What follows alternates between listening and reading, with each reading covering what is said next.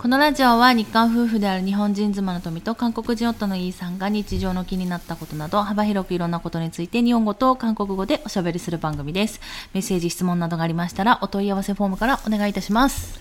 예그렇습니다안녕하세요리이고요리입니다이예요사실은 리가아니라이인데자꾸리라고하네요あのー、それはさ、あれじゃない あの、英語表記がさ、LEE だからさ、みんな D になっちゃうよね맞아呼 び方としては。그 이제는 옛날에 그저 어렸을 때 영어 그 표기법이 이렇게 정해져 있었는지 저는 잘 모르겠지만 그때 당시로는 리였는데 이제 시대도 많이 흘러갔으니까 음. 이제 이로 해도 될 것 같은데 계속 리네요. 아, 이유는 모르겠고요. でも韓国語の発音的にはいいじゃん。네 뭐 그렇습니다. 네, だからちょっと難しいところでね、どっちで読めばいいのみたいななっちゃう 이건 북한 네. 쪽의 이 씨는 네. 걔는 리라고 하니까 아. 이건 좀 기타조선의 영향을 받은 게 아닌가. 저, 저 혼자 생각이에요. もとも 뭐, 뭐, はね、一緒の国だったからね、昔昔はね。うん、あ、いずれ昔昔が出んねよ、さし。昔昔はね。だって、あのなんだろう、まあ、ドラマとか韓国ドラマで時代劇とか見てると、まあ、最近ね、あのァランっていう私ドラマを見たんですけど。あ、재 そうそう。あの恋愛ドラマ要素たっぷりだから、まあ旦那氏はもちろん見ないんですけど、本当にあの、旦那氏がもし、まあ、 なんだろうその時代劇のドラマ見るって言ったら本当がっつり本格的な大河ドラマうんだったら見るじゃん例えばえっーとなんだっけジョンとか정도전은초반엔재밌었는 데、 후版에너무재미가없더라고 あとなんだっけ、장현실とか。장현실도초반엔참재밌는 데、 후반에가 좀、 드라마들이 너무 장편 드라마를 찍어서 그런지 후반엔 좀 힘이 빠지는 경향들이 있어요. 음. 한국 드라마의 조금 특징이 그럴까? 좀 약간 아, 인기 좀 있다 싶으면은 왜 BPL인 BPL 좀 사극에서 BPL은 힘들겠지만 어쨌든 서서 네.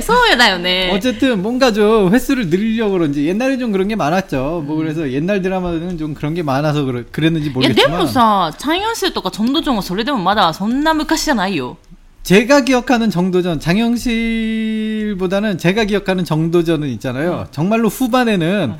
어, 어한 편에 한 두 번씩은 그왜그 그 캐릭터 이름들을 잘 기억 안 나요. 그러니까 회의실에서 네.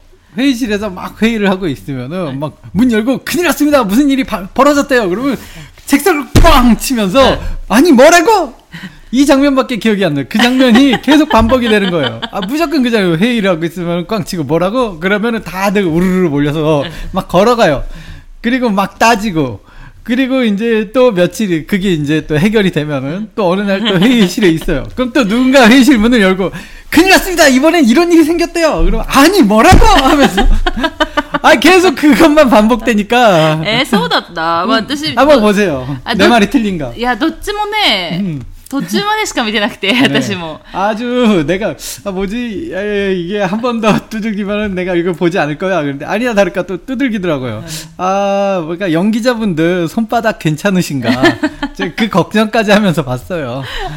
아주 세게 두들기더라고요. 예, だからそのなんだろう昔々のね時代はまああの、まあ、ファランの時は、三国だったから、うん、えっ、ー、と、シンラペッツェ、コグリだったから、ね、まあ、ちょっと違うんですけど、まあ、朝鮮時代とかはね、うん、あと、何時代だったっけ朝鮮時代の前なんだっけ小暮だっけ小暮じゃなくて、小漁師でか。ね、그렇습니 다。 は、まあ、500年、500年ずつあります、ぐらいありますけど、ね、まあ、その時代はね、まあ、大体、北朝鮮と同じ土地というか、うん、北朝鮮までが。비슷하네요あの一つの国だったので、まあ、そういう名残もあるというところじゃないかなと思うんですけど、음리하고이를이렇게길게설명을해놨네요자오늘뭐오늘은뭐하는날입니까今日はメッセージ読む日になっております。あ、오늘그날이군 요。 はい、ま、ま어떤메시지가있을까요読む日になってますので、今日なんか、なんか日本語が出てこない。いや、わかんないけど、でもなんか今日、あ、今収録したの雨降ってるんですけど、やっぱなんか久しぶりの雨っていうのもあって。あ、이제토미짱도나이가들어 서、 いや、비오는날 에。 머리아프거나관절쓰지거나그런건없습니 다。 あ、いや、알겠습니 다。 でもなんか久しぶりの雨だなと思いつつ、うん、まだちょっとメッセージに入らないけど、うん、ちょうどその昨日がさ収録してる昨日その前日が結構いい天気でお어제날씨좋았죠어오랜만에더워갖고오랜만에그항상우리가스토브를틀었잖아요음야어제는따뜻해갖고스토브를한번안틀었어요そうなんですよあの夜もあのストーブをつけずに旦那氏は、だ私はこたつに座ってるので、基本。まあ、基本ずっと暖かいんですけど、うん、旦那氏はね、ストーブしかあの暖房器具がないので、うんそのストーブつけなければ何も、あの、暖房器具ない中で過ごしてるんですけど、まあ、ストーブもつけず暖房器具ない中でね。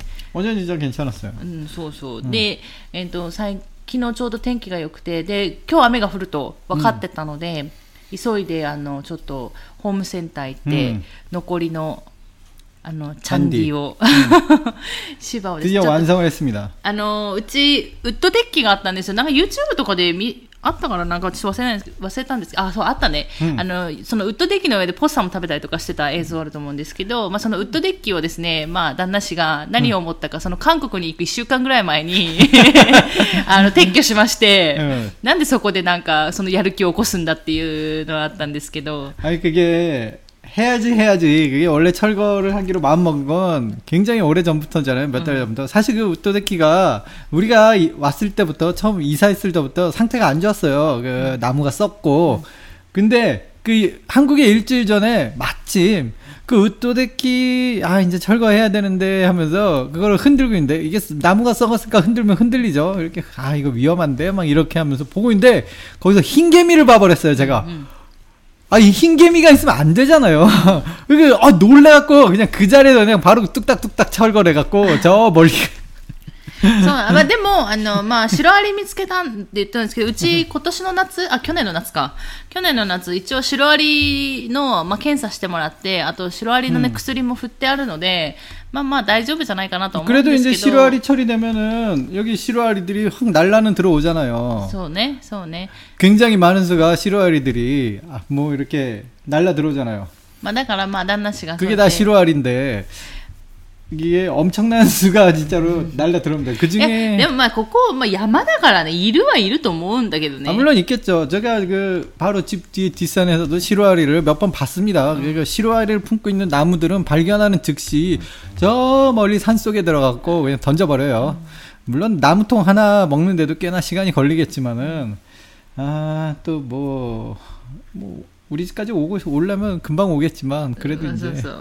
まあ、そうなって、まあ、そのウッドデッキがあったところをどうしようかとずっと悩んでたんだよね、うん、あの石畳にするのか石を引くっていうか、うん、そういうのにするのかどうするのかっていうところを、まあ、結局何も計画なく旦那氏が撤去してしまったので、うん、まあ、それをずっと考えてたんですけど、まあ、とりあえずちょっと芝をね그게사실이게굉장히우울한얘기지만 어, 작은 거에 타협이었죠. 네, 네. 사실 저는 그 돌, 돌타이를 깔고 싶었어요. 이게 지금도 내, 제, 그 희망, 음. 어, 희망은 그돌타이를쫙 까는 거였어요. 왜냐면 돌타이를 어, 저희 집 정원이 다 이렇게 그 녹색이잖아요. 그러니까 풀밭이니까 이제 한 군데 정도 돌 타일로 포인트 주는 것도 나쁘지 않고 돌 타일이라면 이제 좀 잡초 정리 안 해도 되는 항상 평탄한 곳으로 유지될 수도 있고 음. 그러니까 아 거기서 이제 의자 하나 두고 테이블 하나 두면은 괜찮겠다라고 음. 생각을 했는데 이제 그게 또 너무 비싸더라고요. 음. 돌타일로 이렇게 대충 견작을 뽑아 보니까 야 이거 감당이 안 되더라고요. 확실히 돌타일이 비쌉니다. 돌타일 싼 거를 쓰잖아요. 음 제가 현장 일을 해봤기 때문에 압니다. 그 돌타일이 싼 것도 분명히 있어요. 근데 그 싼 걸 쓰면은 뽀각하고 아주 굉장히 자주 부러져요 이게. 음. 달, 단단하지가 않아갖고 좀 그런 돌타일들이 있기 때문에 그다음 끝 모서리 같은 게 잘 나가고 음, 그래서 가, 가가네음 그래서 이제 그 너무 싼 걸 쓰면은 오히려 더 오래 못 가거든요. 막 부서지고 그러면은 그렇기 때문에 어뭐좀 쓸만한 돌타일 그, 그래 그 와중에서도 싼 거를 생각해도 돈이 너무 많이 나더라고요. 그래서 잔디로 했습니다. 잔디가 확실히 싸긴 해요. 아, そうそうであのちょっと土も持ってこないといけないってなったんですけども土やもう土なんてもう土なんてのはね 네. まあ田舎ですからでうちもう 뒷산에서 좀 조금 제공을 받았습니다. 畑っていうか上にちょっとありますのでもうちょっと土地がだからまあその辺の持ってきてっていうところで 네. まあ埋めて 제가 산 위에 올라가서 흙 퍼날리라고 아주 굉장히 힘들었습니다. 이게 흙이 얼마나 무거운지 압니까? 산에서 흙을 으이차 하고 들어서 날리고 야 저기 한 1톤 정도는 이제 1톤, 1톤이 뭡니까? 1톤 넘게 막 날라, 날랐을 어, 왔다 거예요. 왔다 갔다 한 거죠? 네.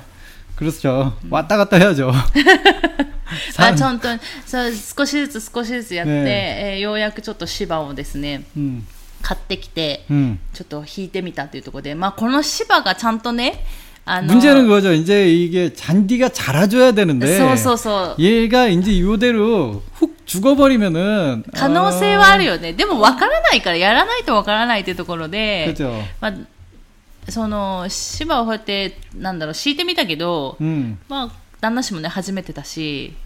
もう처음이긴한데뭐그냥다들그냥이렇게하는거아닙니까まあだからまあ見よう見まねでいろいろ見つつやったんですけど、まあでちょうどあのね、えー、今日雨が降るというのがもう天気予報で分かってたので、うん、昨日のうちにやってね雨、水、うんあの染み込ませた方がいいんじゃないかっていうところで、まあ、一生懸命昨日ね、음몇あ、ながら만에결국은끝냈어요ん、그그래도이제일단은저기서잔디만잘라주면은뭐뭐그럭저럭괜찮은모양새는나왔어요うん、でもなんか생각知ってみたのを、まあ、私はね、見たわけじゃん。私はあんまし作業しないから。うんでも、괜찮ちゃんなんだよ。음생각보다괜찮았어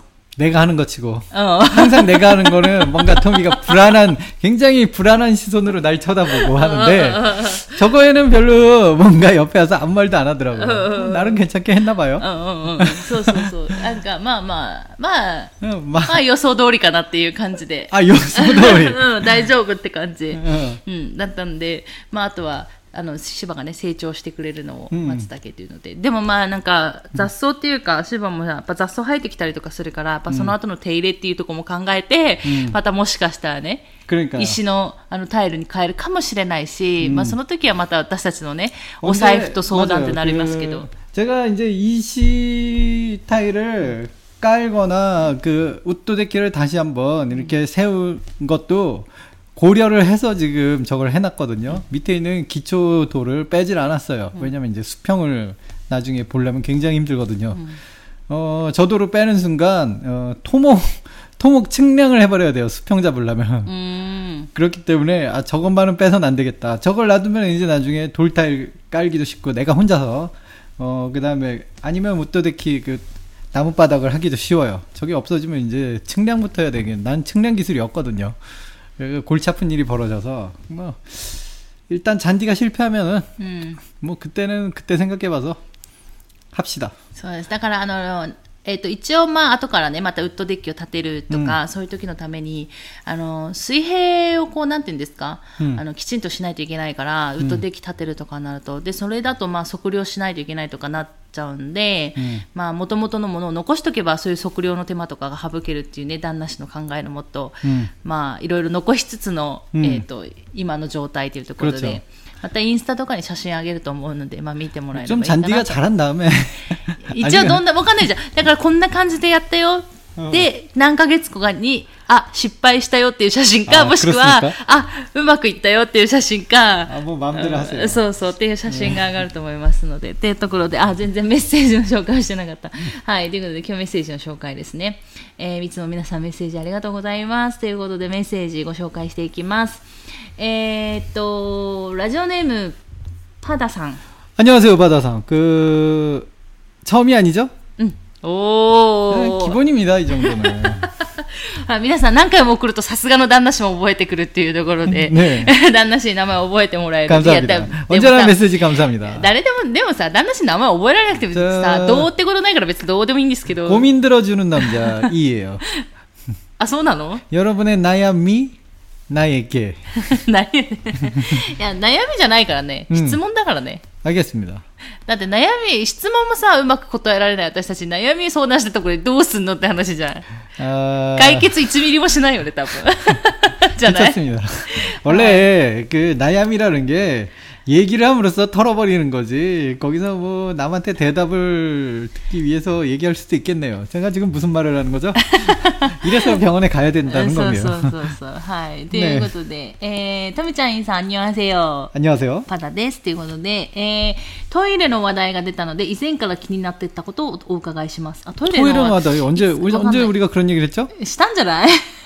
の話굉장합니다화장실얘기도했어요多分やったんじゃないかな어기억이안나요私はょっと記憶ないんだけど、なんか、いろんな雑談する中のトイレの話題が出たりとかもするんで、えということで、あ、あれかな韓国の、えっ、と、浴室の話したじゃん。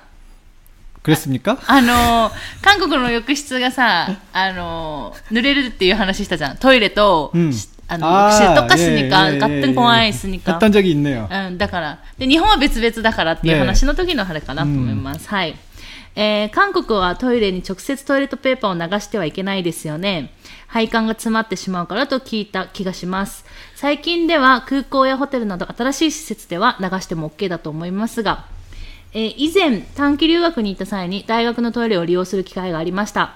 その大学のトイレには腰くらいの高さの大きなゴミ箱が蓋を開けたまま置いてあり使用したトイレットペーパーが山盛りに入っていました私は匂いに敏感な方で匂いの心配をしていたのですが留学中一度も不快に感じませんでしたたまたまだったのでしょうかそれとも特別な換気方法があるのでしょうかまた、ゴミ箱に捨てる際のトイレットペーパーの捨て方、マナーはあるのでしょうか普通でもなかなか話題に出しづらい内容かもしれませんが、わかる範囲でいいので教えていただけると嬉しいです。ということで、ありがとうございます、メッセージ。감사합니 다。 그、 엄청난메시지네 요。 いや、すごい。私ね、この質問来た時にね、いや、なんだろう、この視点がすごいなと思った。あんまりな、何も考えずに生活してたから。もう、물론그렇 죠。 그 아, 일단은 직접적으로 얘기하자면 이 질문에 대한 답은 음. 제가 그 정확히 드릴 수가 없네요. 왜냐면은 어 저는 그냥 그게 당연한 줄 알고 살아와서 음. 그 일본 화장실이 냄새가 더 나냐 음. 뭐 적게 나냐 그거 솔직히 차이를 못 느꼈고요. 음. 그렇고 들어보면은 또 그러네요. 근데 제가 옛날에 그 공부하면서 그 수업 시간에 하나 들은 내용이에요. 제가 수업은 잘 안 듣는데. 네, 사 나나나시사 대학교 때사 환경 관리가 맞아요. 때부터 서 고유 것도 하나시잖아요. 이런 이런 거죠. 이런 비슷한 내용이 있는 그러니까 이런 주제는 전혀 없어요. 한국 화장실에서 왜 냄새가 의외로 나지 않는가? 이런 거에 대해서 배운 적은 한, 번도 없고요. 물론 환기나 뭐 그런 거에 대해서 배운 적은 있는데 네.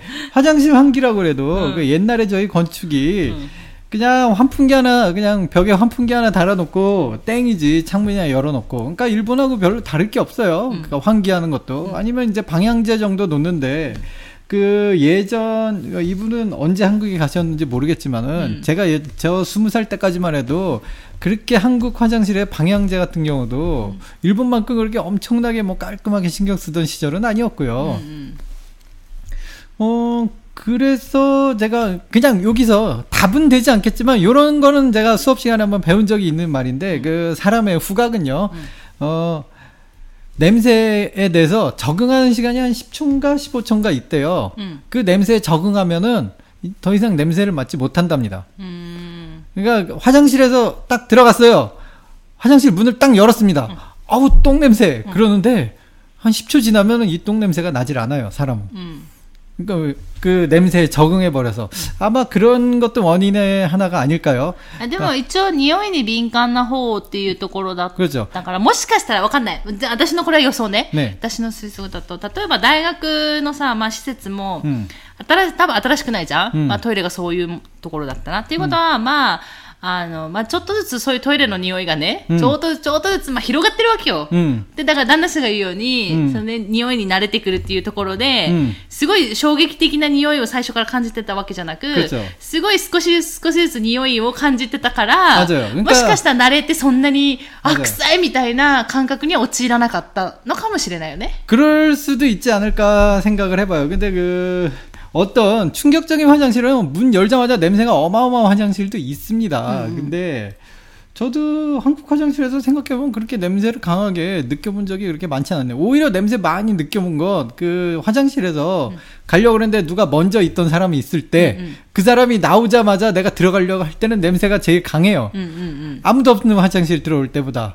근데, 근데 뭐 그건데 그런 경험은 일본도 똑같으니까 음. 결국은 그럴 때가 냄새가 제일 심하지 그외에는뭐그냥보통이네요죄송합니다답을제대로못드리겠네요이문제는굉장히大丈夫よあのいつもちゃんと答えたことないから근데이문제는아무이건나아니라딴사람이라도 대답잘 못 할 것같은데야わかんない전문가가와도힘들것같은데わかんない。実は隠されてるかもしれないじゃん。なんか。いや、だからこの放送を聞いてるね、韓国の方で、もしかしたら知っている方いらっしゃったり、まあもしくはね、韓国に詳しい方で知ってる方いらっしゃったら教えていただけると、私もちょっと勉強になるから嬉しいんですけど、 또ダウンネウンなあ죄송합니 다。 여기까지でもねあのでもトイレットペーパーの捨て方のマナーとかないよね일단은남자 생실에는 그런 게 있다고 들어본 적도 없고요. 그런 거 음. 신경 쓰면서 살아본 적도 없고요. 음, 여자 화장실은 있다고 들었어요. 아, 혼또 여자 화장실은 이제 생리대가 있잖아요. 어. 어. 생리대를 동글동글하게 말아서 버리잖아요. 음. 근데 가끔 그걸 안 말아서 그냥 그대로 버리는 경우가 있다고 하더라고요. 아, それはね,ある.それはね,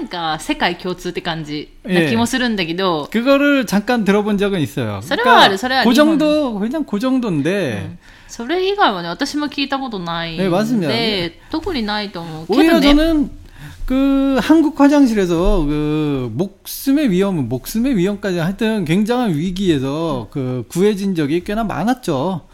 왜냐면 이제 한국 사람이라면 한 번쯤 나도 경험해봤을. 아니 이건 일본 사람도 똑같죠. 화장실에 들어갔는데 휴지가 없어. あドンそうあららららあのあそうだからもう今日はトイレの話題なんで皆さんちょっとご飯食べてる時に聞いてたら申し訳ないんですけど그러면은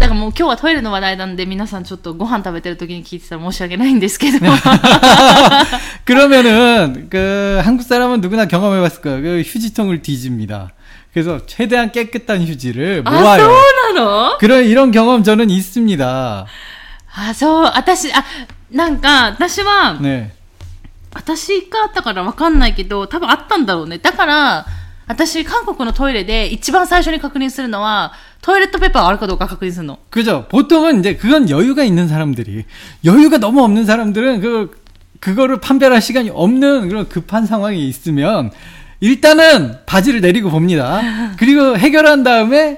이렇게휴지있는곳을찾아보죠야근데すごい급해도とりあえずね確認するっていうのはしてる。だから結構何回かあったわけじゃないと思うね。でも多分ちょうどその時友達が外にいたとかだから多分、大丈夫だったんだけど私は、でもなんかあったからでそういうなんだろう韓国ってその入り口トイレの入り口にトイレットペーパーがあったりするじゃんだからそれを持って入らないといけないっていうパターンもあるからだから、うん、それはねなんか私は確認するようにはしてるんだけど、うん、요즘은이제그런만일의사태에대비할수없다うん、왜냐면이제휴지통이이제사라져가고있으니까요そうそうそうあそうそれはさ、ね、それはできないな그리고뭐이거는번외편외전외전의에피소드가되는데저는옛날에굉장히자연인이었잖아요음 어, 그리고 저 어렸을 때도 이제 그 동글동글한 화장실 휴지를 쓰지 않았어요. 음.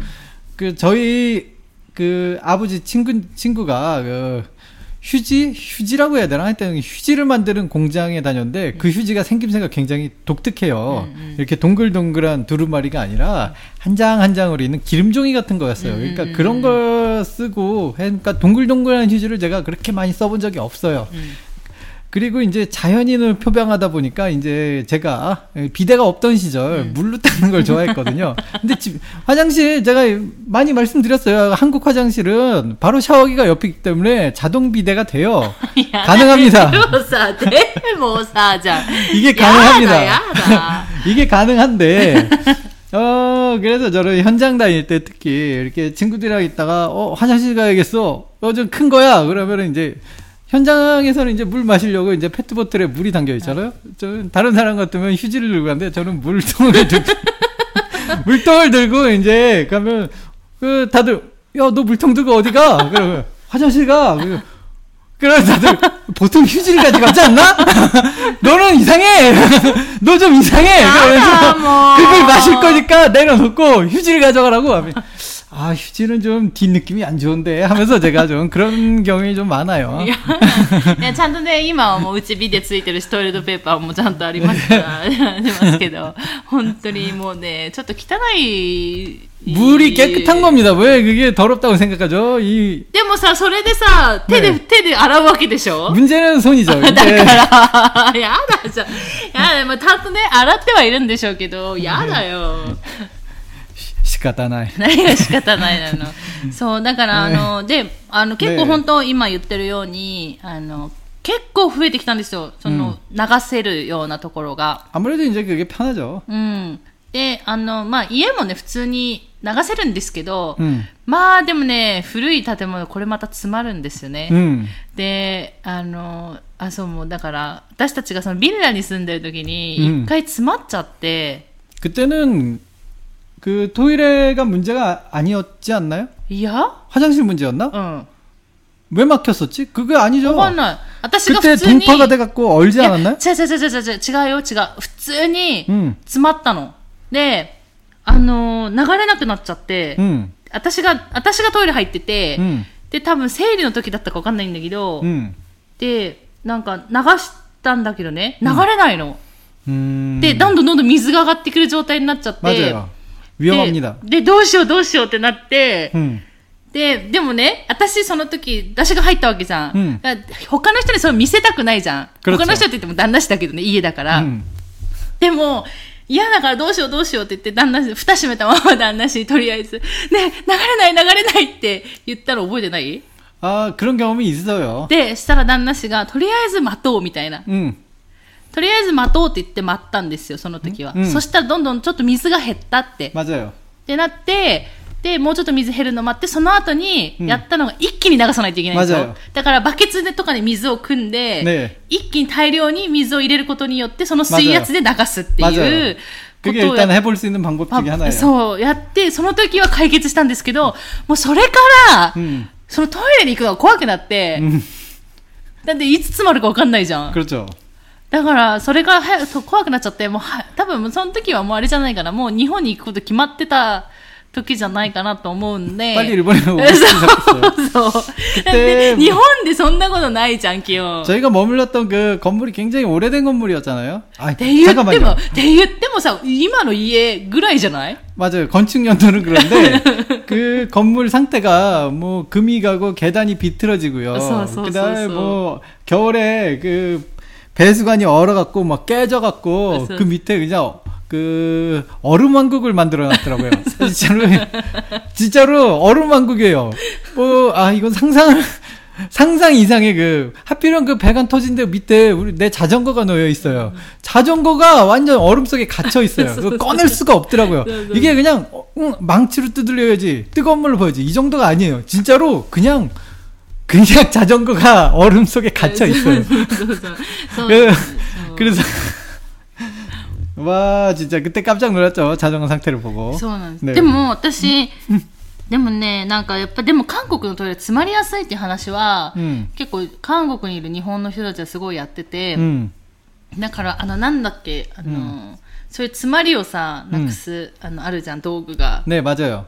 뚜러뻥이라고 합니다아な일본語で忘れちゃったんだけどうれを結構だから打ってたりとか常備してる人とか多いみたいな 음. 어, 음, 옛날엔 그랬어요. 화장실마다 그게 꼭 있었어요. 그만큼 이제 자, 그 변기 막힘 현상이 어, 좀 흔한 얘기였고요. 난데 난데 나. やっぱ排水管のその 아무래도 이제 옛날에는 규격이 그 좁은 그 관이 좁은 걸 써도 허용이 되게끔 했으니까 이제 관이 작은 거죠. だからまあ排水管がまあまよろしくないっていうところでしょ그러니까제요즘은이제배수관이제넓게넓게하니까막히는현상이이제없는데옛날에이제 그러니까 배수관이 파이프가 작은 걸 쓰냐 크냐 큰거 쓰냐 그것도 다 코스트 코스트인데. 아, そうだよね. 네. 네. あのでだから古い建物のお店とかに行くと、うん、あの大きい方やらないでくださいみたいなの書いてあったりもするし絶対絶対トイレットペーパー捨てるなって書いてあるとこも多いしそうそうあるんですよで本当にだからお店の中はインテリアで綺麗になるけど結局その古い建物にそういうのが入ってたりすると、うん、その排水施設っていうの変わってないから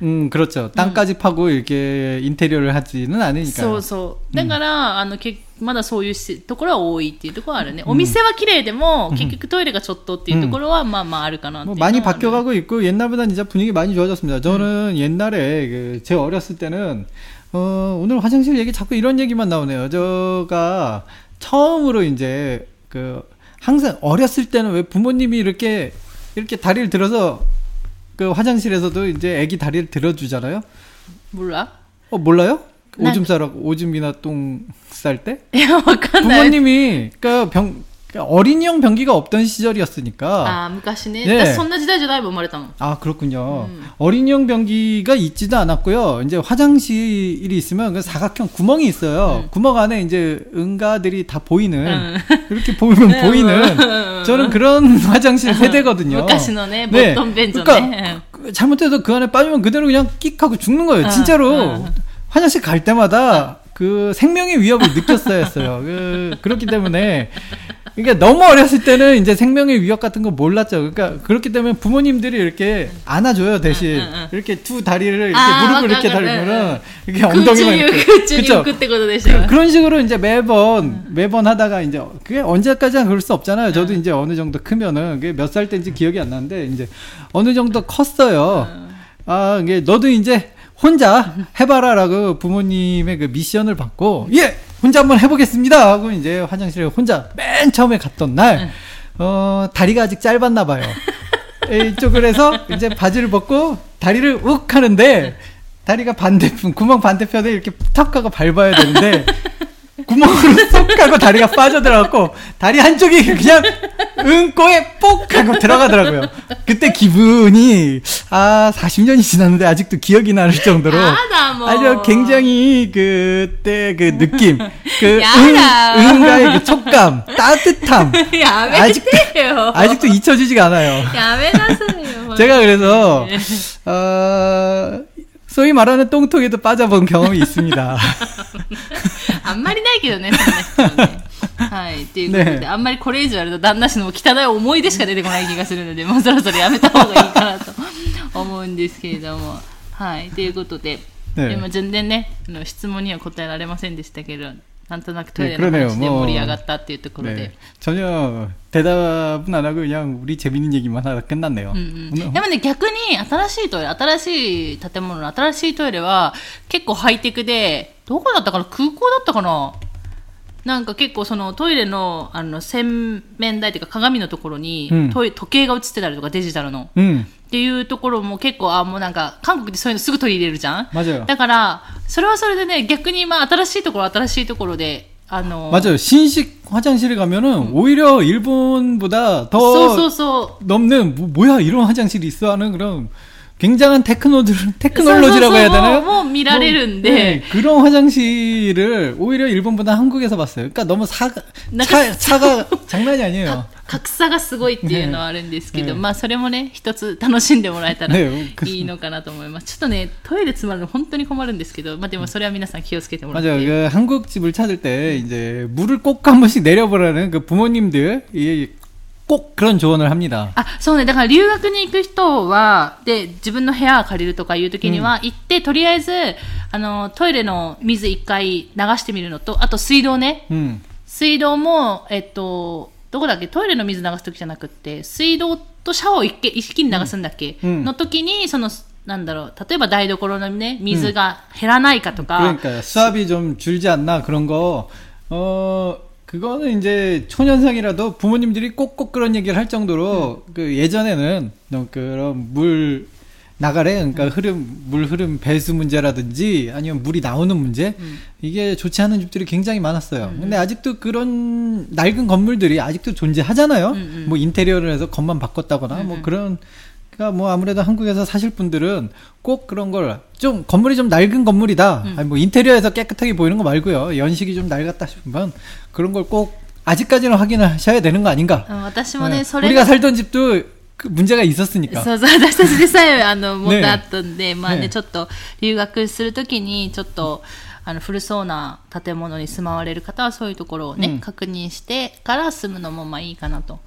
いうふうに思います。ということで、今日はこの辺で終わろうかなと思います。最後まで聞いていただいてありがとうございました。また次回の放送でお会いしましょう。さよなら。감사합니다